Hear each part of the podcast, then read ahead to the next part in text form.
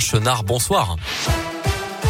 Bonsoir Mickaël, bonsoir à tous. À la une de l'actualité, la vente des autotests en grande surface autorisée depuis début janvier pour un mois sera prolongée de deux semaines jusqu'au 15 février. L'information a été diffusée dans un arrêté aujourd'hui publié au journal officiel. En parallèle, le variant Omicron est lui désormais le variant du Covid dominant dans l'Union européenne. C'est ce qu'a annoncé l'agence de santé européenne hier. Un sous-variant d'Omicron apparu il y a quelques semaines et lui scruté de très près par les autorités sanitaires. À Lyon, la manif anti-pass sanitaire et anti-pass vaccinal a rassemblé environ 700 personnes. Pour rappel, le parcours de la mobilisation a été revu au dernier moment pour un départ à 14h place du Maréchal Guyoté au lieu de la place Bellecour. Un changement à la demande de la préfecture. Un arrêté a été en effet pris interdisant une partie du centre-ville de Lyon manifestant de midi jusqu'à 20h.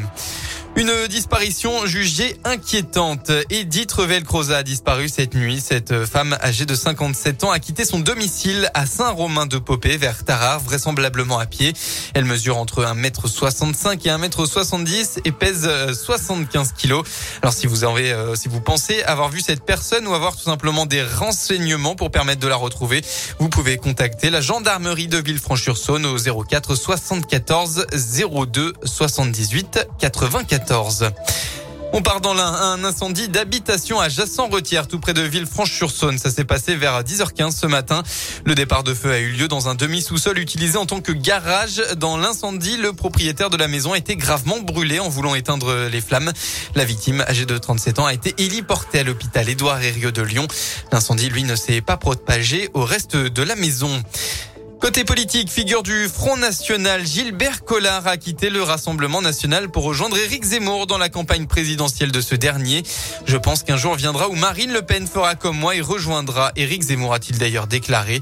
De son côté, le candidat écologiste à la présidentielle, Yannick Jadot, a promis l'accès à une heure de sport par jour pour les jeunes et une demi-heure pour les adultes. Hier, le sport et la culture sont au cœur de notre projet, a-t-il déclaré à la presse, qui présentera d'ailleurs son programme samedi prochain à Lyon.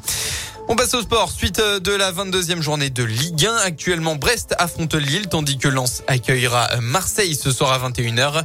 Pour rappel, l'OL a remporté le 124e derby hier soir contre Saint-Etienne dans un match soporifique.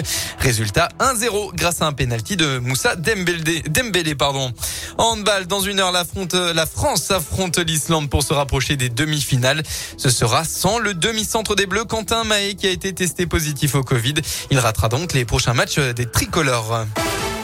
Voilà pour l'essentiel de l'actu. On passe à la météo pour votre journée de demain dans le département. Eh bien, le temps sera majoritairement plus nuageux qu'aujourd'hui. Le soleil se fera rare en cette fin de week-end. Côté Mercure, vous aurez en moyenne entre 2 et 5 degrés.